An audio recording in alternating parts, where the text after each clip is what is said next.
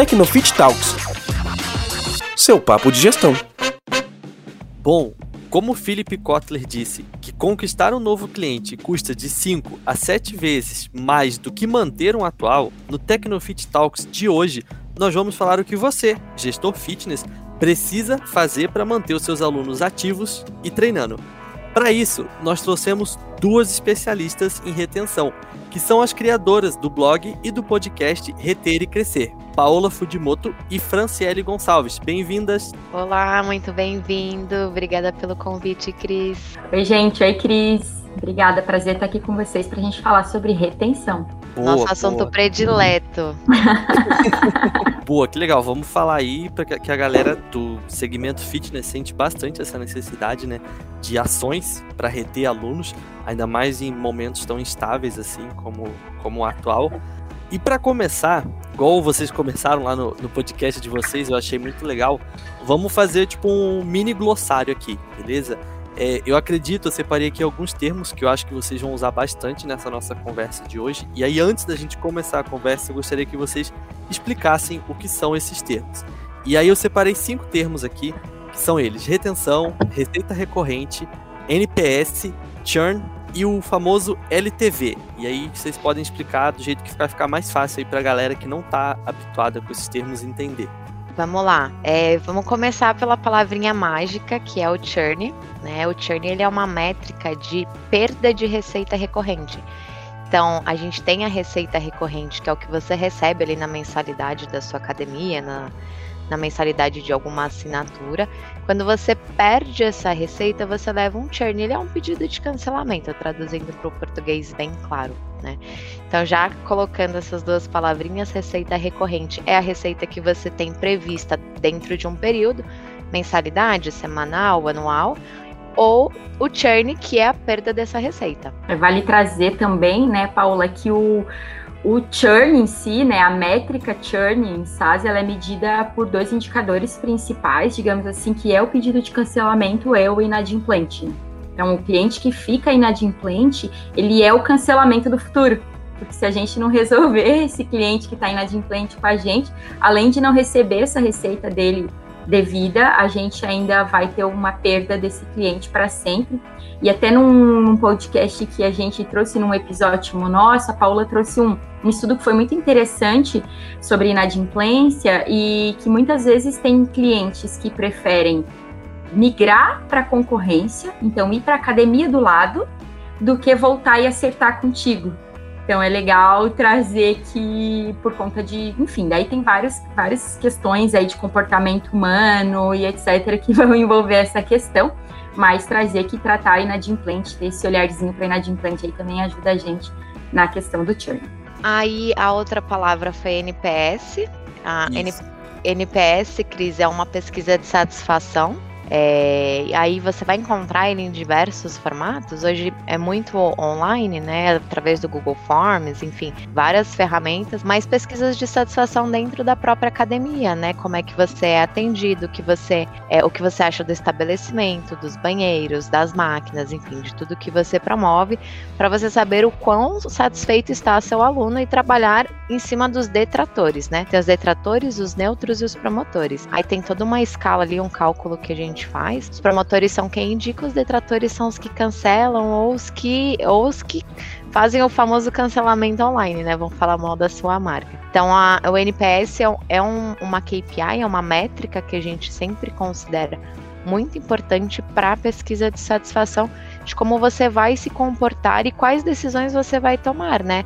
É você imputar dados para tomar decisões ali no momento de uma melhoria na academia, melhoria no atendimento, melhoria no estabelecimento. Não, é legal trazer também, Cris, para a galera que está ouvindo a gente, que não precisa ser uma pesquisa muito longa, tá? A metodologia da NPS é que seja uma única pergunta. Por exemplo, quão satisfeito você está com o, o atendimento que você tem recebido na academia?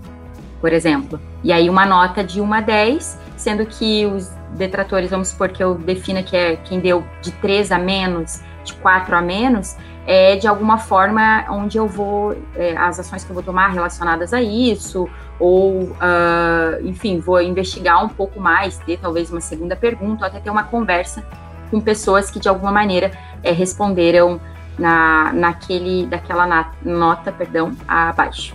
Boa, e só pelo que vocês falaram aí deu para ver a importância do NPS. E é muito legal que o sistema Tecnofit já tem isso, faz o NPS, então você que é gestor de academia pode fazer isso pelo próprio sistema, então fica bom para todo mundo, não precisa usar uma plataforma terceira. E faltaram duas palavrinhas, que é o LTV e a retenção, que eu acho que é a palavra mágica, né? Posso falar de LTV. É, LTV é o Lifetime Value, né? Nada mais é que a gente medir o tempo de vida que aquele cliente fica com a gente. Né? Então, se aquele cliente ficar um ano, dois anos, três anos ou meses, enfim, é eu medir o tempo que esse cliente é, vai ficar com a gente e aí transformar esse dinheiros né? Então, o, o quanto em grana dentro do meu negócio aquele tempo de vida significa. Então, partindo do pressuposto que meu negócio de academia é um negócio de receita recorrente e cada cliente corresponde a um plano, vamos supor, ticket médio de 100 reais, né? Então, aquele cliente representa 100 reais dentro da minha receita recorrente mensal. Se ele fica 12 meses, então eu vou ter esse montante total no final de um ano. Então, esse tempo de vida que esse cliente for comigo é o LTV. Tem é, dados é, relacionados à LTV, né, que a gente questiona já é um segundo passo sobre isso, qual que é o LTV saudável, né? Quanto tempo aquele cliente precisa ficar comigo para ele se pagar? E aí eu convido quem está nos ouvindo a explorar um pouco mais, seja no nosso blog, seja é, aí no Google sobre é, quais são as, a, a, forma, a fórmula ideal para chegar nesse dado, mas é super importante, até para você poder saber que nas suas ações de retenção se o teu LTV ideal é, são 14 meses, por exemplo, e um cliente está há três anos com você, ele resolveu cancelar, tudo bem. Esse cliente já, de certa forma, se pagou, digamos assim, pagou o teu investimento até aquele momento. O cancelamento nunca é bom, a gente sabe disso, mas o ideal é que ele não seja antes do meu LTV, porque daí eu estou operando no prejuízo. E já puxando então para essa parte de cancelar nunca é bom, a gente sabe que o cancelamento ele é um processo natural do de qualquer, de qualquer prestação de serviço que a gente for fazer, né? E a retenção de receita é justamente isso, é a gente evitar o cancelamento de forma proativa, de forma preditiva. É, então, hoje, nosso contexto, nosso tema é justamente sobre retenção de receita. Quando a gente quais ações a gente pode fazer para o aluno não sair da academia e quais ações eu posso tomar caso ele notifique essa vontade, né? Então, hoje nós vamos falar especificamente sobre esse tipo de retenção. A retenção é um conjunto de ações, desde dado momento do fit do teu aluno com a academia, então da forma que você traz ele para academia, que, que ele entra ali como lead, que ele entra ali como aluno matriculado, até o final da jornada dele.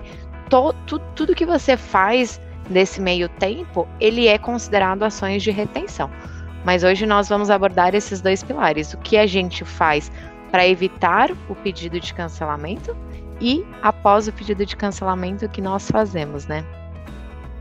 Eu acho que é legal só Desculpa, Cris, só complementar a Paula nesse sentido, que eu gosto sempre de dizer que retenção não é detenção, né? Então a gente tem que pensar de uma maneira muito inteligente quando a gente olha para retenção é, e de uma maneira cordial, obviamente, né? Aquele cliente tem que querer estar conosco para aquela relação seguir. É, e trazer também que o que a gente vê no dia a dia, aí falando um pouco da minha realidade, que sou uma uma. Não vou dizer que eu sou fitness, mas eu, eu sou meio rata de academia, assim, gosto bastante. O que eu vejo são muitas academias que não olham para nenhum tipo de retenção, nem a proativa e nem a reativa, né? Então acho que o que a gente vai trazer aqui hoje pode contribuir bastante com a galera aí que está nos ouvindo. Boa, legal. É, eu acho que isso é uma coisa bem complicada, tipo, até muitos gestores têm o problema de, um aluno que começa a faltar treino. Cara falta um dia, falta dois, falta três, vai faltando, então. E aí a academia nem sempre faz aquele esforço para tipo trazer esse aluno de volta, tipo, mandar uma mensagem, ô, oh, você tá bem, você aconteceu alguma coisa, você viajou e tal. E aí nessa o aluno ele meio que esquece que ele faz academia e ele, quando ele lembra, ele fala, ih, eu vou cancelar esse negócio aqui. E aí eu acho que isso é um, um dos fatores de risco, né, que tem que vocês chamam na retenção.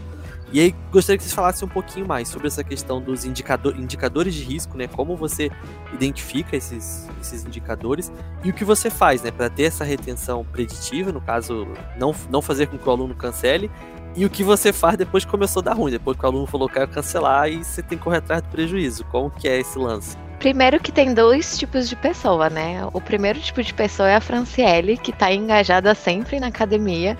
Faça chuva, faça sol, ela tá lá. E tem outro tipo de pessoa que também tá sempre engajada na ideia de começar a academia, que sou eu. Então, eu comecei, gente, eu comecei a academia milhões de vezes na minha vida. Para tudo que vocês possam imaginar, qualquer centro de, de educação física, desde crossfit, academia, polidense, yoga, natação. A única coisa que deu certo na minha vida foi natação. Só que não adianta, eu, não engajo. Eu ia para academia, primeira semana, né? A gente tem ali a parte de, de, de adaptação. Adaptação, treino, né? Monto treino com o professor, etc e tal. Primeira semana empolgada, choveu esqueceu. Esqueci que eu pagava academia, esqueci que eu pagava mensalidade. Há muitos anos atrás, as academias pediam cheques, né? Uma forma de você reter, porque o cheque ficava ali amarrado e caindo. Só que de forma alguma, e nem, não houve de forma preditiva nunca, alguém checando se eu iria, ou seja, é, Tech Touch, que nem, que nem o app de vocês, né? Ou o próprio professor, o próprio aluno, na próxima vez que eu vou, né? Ah, o que, que aconteceu? Por que, que você não veio? É sempre, e assim, sempre comentários, aqui vem um desabafo também. Sempre comentários de, ai, ah, sumida, né? Sabia que você não ia desengajar, você não ia engajar. Ai, certo sumiu, julgamento, né? É, com certo julgamento, exatamente. Só afasta. Só afasta. Não, desculpa te, te cortar, pá, mas é, eu também sinto bastante isso, apesar de ser uma pessoa que eu gosto do exercício físico, né? Então, indiferente do que for, eu sou muito curiosa com as diferentes formas. Então, existe sim esses dois tipos de pessoa, e já falando de indicadores de risco, a gente já pode puxar para a identificação do público-alvo ali da persona, é o ICP. Então, assim, quem, quem é o, o teu ICP? Quem é o teu, o teu perfil de cliente ideal, né? Vem, ICP vem de Ideal Customer Profile. Então, é, ah, é a Fran, ativa, de 25 anos, tem, tem 30, 25 a 30 anos, é, enfim, né? Qual é a faixa etária, como é que é a vida dessa pessoa? Vai fundo mesmo nessa investigação, né? Que, como é formada a tua carteira de alunos hoje e quem você vê que fica mais tempo, LTV, quem você vê que fica mais tempo contigo. Aí vai estar o teu ICP, e, e, a partir daí você começa a traçar campanhas de marketing, campanhas de atração, enfim, relacionadas a esse perfil de, de aluno ideal. E tem o oposto também, né? Porque, se, porque a pessoa que não frequenta a academia, ou vai porque precisa fazer, tipo eu, é dado momento da minha vida, eu vou porque eu preciso fazer. E, aí vou e fico três meses. Quais as ações que eu, que, que a academia pode fazer para que eu adote a, aquilo como rotina, né? E aí tem diversas pesquisas é, psicológicas sobre a, a, hábitos, rotinas, como você fazer, como aderir, e você, dentro do teu público, sabendo as pessoas que você tem dentro da academia, montar cronogramas para ela. Então, isso é uma coisa é, ai, gente, eu não vou saber de, de, de, de linha do tempo, né? Mas eu, um dos meus primeiros trabalhos foi numa academia de natação. E era só natação. E o que que acontece? Tinha muitas mães que, que, que levavam os filhos para nadar e não fazia nada. O que que o, o que que o rapaz fez, o dono da academia? Abriu um estúdio de dança. Então ele, é, ao invés da mãe desmotivar, de levar o filho para natação, etc., o que, que ele fez? Ele trouxe mais uma motivação. E assim foram crescendo academias é, com diversas coisas dentro, dentro delas, né? Porque antes era um box com, com aparelho, aparelho físico, a gente já nem sei falar, né? Com as, com as máquinas lá para fazer exercício físico e hoje tem dança. Hoje tem diversas coisas, diversas rotinas que você pode fazer para você ir misturando as coisas para você fazer com que essa pessoa que não tem o perfil de ai, eu preciso ir me exercitar porque eu vou me sentir bem, porque eu acordo bem, sei lá, no pain no gain, é, faça com que a convivência, aquele cotidiano, aquela rotina, a, chamem ela, né? Tragam ela para dentro de casa e se sintam confortável. E não afaste essa pessoa quando ela não estiver indo, né? Sim, sim. É, acho que é um momento muito de você pensar um pouquinho assim, tipo, fora da caixa, assim, né? Até você falou esse negócio aí da natação. Nesse, nesse momento agora que a galera tá de home office e tudo mais, tem muita academia que tá, por exemplo, fazendo um espaço para criança dentro da academia, daí não impede o pai e a mãe de treinar. Porque, pai, eu não posso treinar porque o meu filho vai ficar sozinho. Não, traz ele junto, tem um espaço aqui para ele. E tudo isso ajuda, né? Com certeza. É, quando a gente fala de indicadores de risco, é, indicadores de negócio que estão muito próximos ali, além da gente falar de ICP, é muito interessante a gente conseguir, por exemplo, dentro de academia, é, do universo de academia, acompanhar, a Paula já citou em algum momento, né, a própria frequência, seria a adoção, né? Então, a gente tem ali um período de implementação, né? Então, quais seriam os, os, pontos de atenção, de alerta que a gente é, teria dentro desse período? A pessoa que já falta dentro do período de adaptação, dores que a pessoa está sentindo, é, enfim, acho que poderia ser, ser pensado em alguns pontos ali de não conseguir fazer o treino até o final, enfim, não sei, eu, teria que viajar um pouco no universo de cada academia para ver o que, que, seria um ponto de alerta dentro desse período. E por consequência, pós esse período, então é considerado que período de implementação dentro de um treino seja um mês, dois meses, três meses. Pós esse período, eu vou trabalhar a adoção, que é a manutenção daquele cliente comigo é, e de certa forma já falando de uma é, retenção preventiva, né? Porque ela, como a gente já falou, ela acontece todos os dias, é nos pequenos momentos. Às vezes tem gente que vai estar tá ali é, por, enfim, porque precisa por uma questão de saúde mental, física e psicológica. É, a gente precisa lembrar desses pontos também, né? A, a mental e psicológica, enfim, que são pontos que também levam as pessoas a fazer algum tipo de atividade. Eu, por exemplo, me movimento porque eu tenho muita energia e que quando eu deixo essa energia acumulada, isso estoura em estresse de alguma maneira. Então, para eu ter uma vida mais, menos acelerada do que o normal, eu preciso me movimentar. Então, acho que o grande ponto aqui também, já não sei se entra em indicador de risco, acho que sai um pouquinho disso, entra mais uma sugestão para quem está nos ouvindo o que fazer, é incluir nos seus formulários aí o que está motivando aquela pessoa a estar tá na academia naquele momento. E né? assim, Quando a pessoa vai fazer a sua inscrição. Vai, e não, e assim, é, é muito importante a gente entender o momento que a gente tá no mercado, que é dados. Nós, é, a pessoa que tem academia 10, 20, 30 anos, há 5 anos, há um mês, ela tem esses dados. Você vai pegar todos os seus alunos e vai, sei lá, tenho quatro alunos e a média deles de vir são de 20 dias. Então a gente tem, a gente tem dados para a gente começar a metrificar e estabelecer metas de implementação. É, e, e, dados aceitáveis. Ah, um aluno que fecha comigo 30 dias, ele tem 10% de, de falta. Então, no meu período de implementação, é normal. A média de 5 aulas, 10% é falta. Então, todos esses dados é muito importante a gente acompanhar, porque para indicadores de risco, e aí são, são várias nuances, né? A gente está falando de yoga, a gente está falando de crossfit, a gente está falando de, de academia de musculação em si. Então, quem faz yoga não vai fazer yoga todo dia, sei lá, quem faz crossfit, eu não, eu não sei se faz todo dia mas são, são números muito individuais e vocês têm dentro de casa.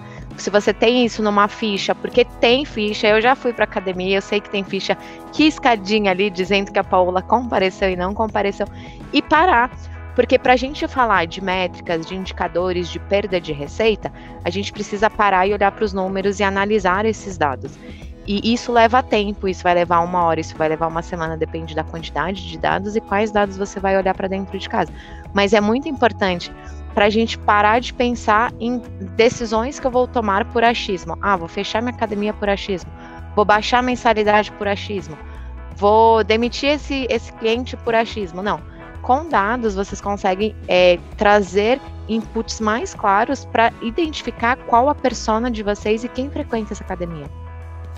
E tem um ponto também, Cris, que vai ser meio, meio maluco o que eu vou falar agora, mas academia aberta não significa negócio saudável.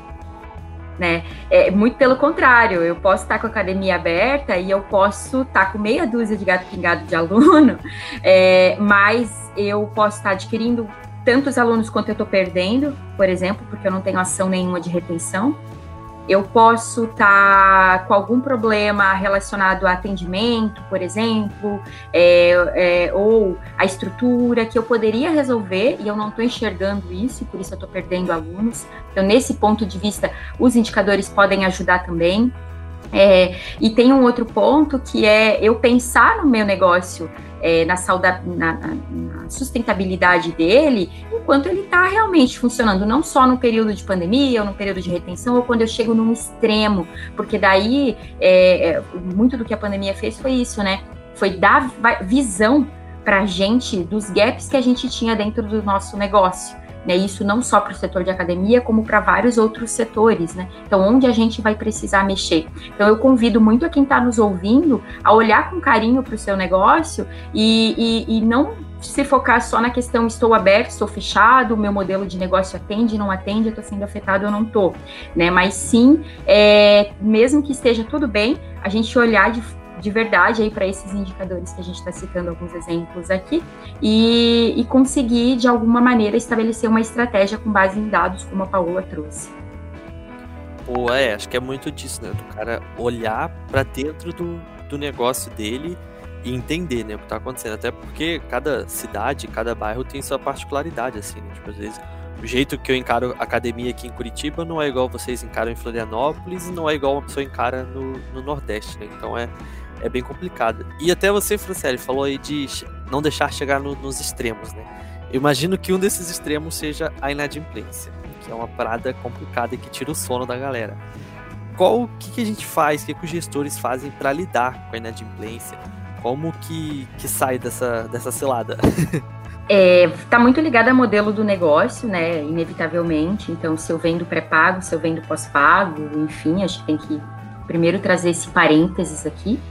Né? É, o que eu é, vejo é, a gente também cita muito isso no nosso podcast, no Reter e Crescer, a questão contratual. Então, tem um contrato, né? A gente vem de um universo onde tudo era muito de boca, muito assim no fio do bigode. A gente precisa ter um contrato, né? Então, é importante, ainda que simples, uma folha que o meu cliente esteja ciente das situações que podem acontecer caso ele resolva pausar, caso ele resolva postergar aulas, caso ele resolva não aparecer mais, algo precisa, alguma coisa eu vou fazer com aquela nossa relação ali é, aluno-academia. Então é importante ter isso em contrato ter previsto essa questão, por exemplo, se cabe inadimplência, ter isso previsto em contrato. O que, que vai acontecer? Se ficar inadimplente uma parcela, duas parcelas, três parcelas, por exemplo, né? Eu acredito que em academia é muito um modelo pré-pago, né? Então, é, talvez mais a questão do cartão de crédito ali, e também aquele aluno que pode ser que fique vindo e não se ligue muito ainda, onde não tem catraca, por exemplo, onde eu não tenho um controle de entrada, pode acontecer que o aluno vem e fique aquela situação de saia justa, né? Porque o aluno está consumindo ali, mas ele está devendo. Então, acho que ter isso em contrato primeiro ponto. Segundo, é fazer um acompanhamento desses inadimplentes, né? Se possível, ter alguma ferramenta, alguma forma de acompanhar, de fazer essa cobrança. Então, assim, usar o Tech Touch, né? Usar a tecnologia a nosso favor, porque aí eu não preciso ter ninguém da minha, imagina, minha recepcionista ali cobrando alguém, né? Porque querendo ou não, as academias são pequenas, eu não tenho uma grande infraestrutura por trás ali da situação. Então, muitas vezes vão ter pessoas que vão ter que fazer dois ou três papéis né? Então, o quanto isso é confortável, o quanto isso é interessante, né? É bom, é importante para o negócio, com certeza, mas se eu puder terceirizar e fazer isso via sistema, por exemplo, vai ser lindo, vai ser maravilhoso ter uma régua de relacionamento, se for optar por sistema. Então, assim, essa vai ter uma régua de cobrança. Eu vou estabelecer alguns, algumas datas, né? Quando que eu começo a emitir uma primeira cobrança, quando eu faço a segunda, que tom que eu vou usar nesse e-mail ou nessa cobrança, se ela vai ser via telefone, ela vai ser proativa, ela vai ser reativa.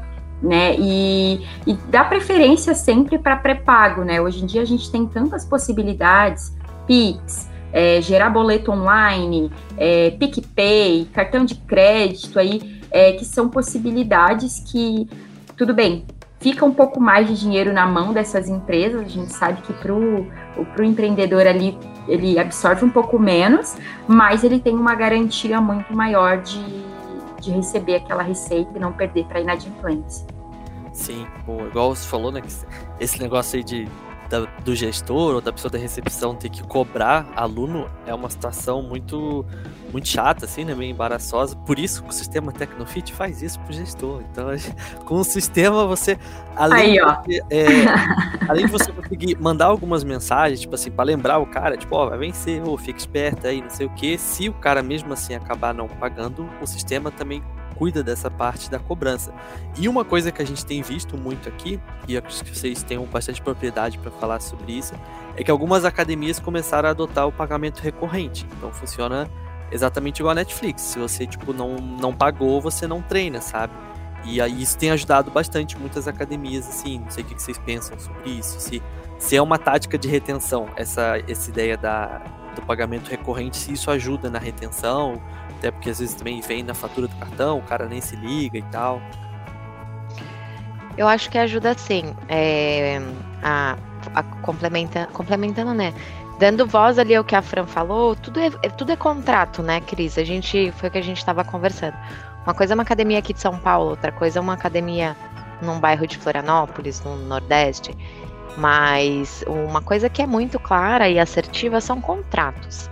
A gente não precisa fazer um contrato de 5, 10, 15, 20 páginas, um contrato de uma página que a gente considere o que, que eu posso fazer, como eu posso fazer, quais as minhas flexibilidades, acabam ajudando. E academias menores têm essa flexibilização por natureza, porque as academias menores, as pessoas vão porque ou moram perto ou trabalham perto. Então faz parte do cotidiano delas essa flexibilidade, esse conforto de estar perto da, de, de academias menores. Só que isso não significa que você não precisa ter um processo estruturado. E pode, pode muito, por exemplo, ah, não passou o cartão de crédito, mas entrar em um acordo ali, ah, pago na próxima semana, enfim. Mas ter estabelecido que não, se você não falar comigo, a gente não tem acordo. Porque eu acho que a chave é a comunicação você fazer sim uma receita recorrente estilo Netflix é, é, ideal, mas isso não significa que você não vá flexibilizar mais. Não. A única coisa que você está fazendo é, olha, eu, eu, funciono desta maneira, meu sistema é da seguinte forma. Como é que a gente vai fazer daqui para frente, caso você bloqueie, caso você não pague? A gente conversa. Porque aí isso é comunicação assertiva, é deixar as claras as, as expectativas alinhadas para ambos os lados. Então é super válido protege a receita, você também economiza é, outras pessoas para fazerem esse papel por você, né? Pra, porque ninguém gosta de dever e ninguém gosta de cobrar, vamos ser honestos. Então, quando a gente deixa muito claro o que, que acontece para ambas as partes, a comunicação fica mais fluida e evita o constrangimento que a gente falou ali no começo, de, ah, eu vou pagar ali a academia do Cris, mas eu vou na, na, academia do bairro do lado porque eu fiquei constrangida com essa situação. E constrangimento e ego numa cobrança é uma coisa muito delicada, né? Inclusive, o, direito de defesa do consumidor ele prevê que a pessoa não pode ser cobrada com constrangimento, já dada a natureza do ser humano. Então eu acho super válido e é uma maneira da gente proteger, porque você não está sendo ruim, dono de academia, dizendo, olha, se você não me pagar eu, eu vou bloquear essa entrada. Não, você está dizendo, olha, o meu negócio é isso, eu preciso desse dinheiro para funcionar, e se você quiser uma flexibilização, a gente sempre conversa, tá tudo bem. Boa, boa, sempre negociando e conversando. E pra gente finalizar aqui, é hora de colocar a mão na massa aí pra galera que tá nos ouvindo, né? O que que Gostaria que cada uma de vocês desse uma dica aí, ou vocês se juntassem, não sei, para dar uma dica do que, que, do que, que um gestor de academia, de boxe de crossfit, de um estúdio de pilates, yoga, o que, que eles podem fazer de ações para reter os alunos. E aí a gente pensa num, num mundo ideal, assim, que independente de pandemia, sabe? É, o que, que a gente pode fazer, o que, que gestores podem fazer. Aí fica com vocês agora. Bom, eu vou voltar. Eu pensei em várias coisas aqui. Lá no começo eu falei, filosofei sobre várias, vários pontos, mas ao longo da, do nosso discorrer, da nossa conversa aqui, ficou batendo muito na minha cabeça essa pergunta que está conectada à ICP, que está conectada à motivação, que está conectada a, ao que a Paula trouxe de alinhamento de expectativa, que é o, é, tipo, qual que é o seu objetivo, não no sentido de objetivo emagrecer, uh, que é, já é algo um pouco mais comum nas academias, mas o que, que te motivou nos procurar? O que, que te motiva a estar aqui hoje? Eu acho que essa ter essa pergunta de alguma forma na, na entrada desse, desse, desse aluno vai ajudar o, o, os nossos ouvintes aí, os gestores de academia, a pensar que ações que eles podem promover dentro da sua academia, seja ela investir em infraestrutura, seja investir em, ferramenta, seja investir em pessoal, seja investir em marketing, não sei, né? Porque cada, cada questão vai, vai desdobrar em várias ações né? Mas está relacionada a essa, essa pergunta-chave, ela vai conseguir ajustar, é, contar toda a história de, de vida dessa, dessa relação. A gente nunca pode esquecer que é uma relação.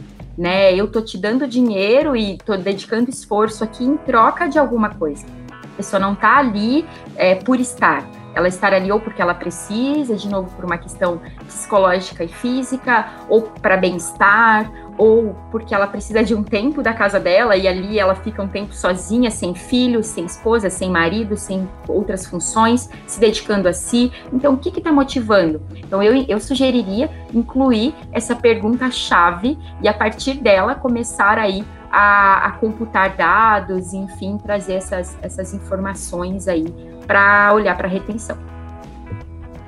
E eu indicaria, dado o meu perfil, é, fazer comunicação com as pessoas que, que a partir de, sei lá, a partir de 7 dias, de 10 dias, de 15 dias, elas parem de frequentar ali aquela modalidade. Você pode fazer isso. A, a gente tem que entender que a academia é muito pessoal também, né?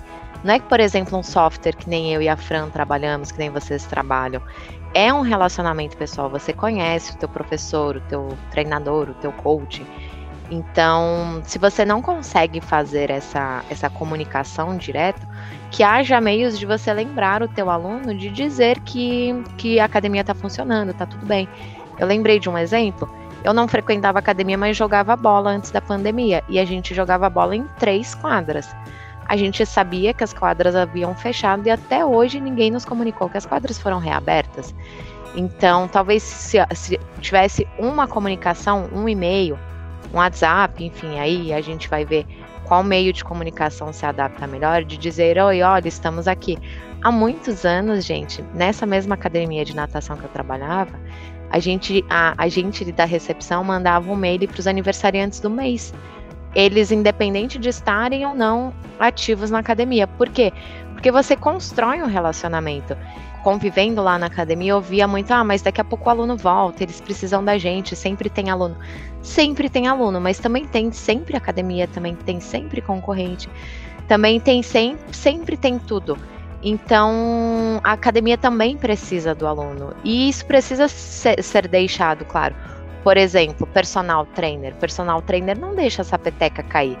Porque se ele não tiver o aluno pagando ali a mensalidade para ele indo na aula, ele não vai ter dinheiro para pagar a sala da academia. Então o personal trainer tá ali dizendo: "E aí, Fran Marombeira, deu deu calote no meu treino, vamos lá, vamos fazer, tá fazendo em casa?" Então, assim, e um pouco também porque já fazem, quem trabalha mais personalizado já faz esse tipo de acompanhamento. É conseguir personalizar isso dentro dos aplicativos, dentro da Tecnofit, enfim como for, mas fazer essa retenção preditiva. E no pedido de cancelamento, identificar por que, que você está cancelando. Porque está mudando de bairro, porque está mudando de emprego, porque está mudando de modalidade, descobrir uma modalidade nova. E aí, em cima dessas razões, trabalhar melhores formas, né?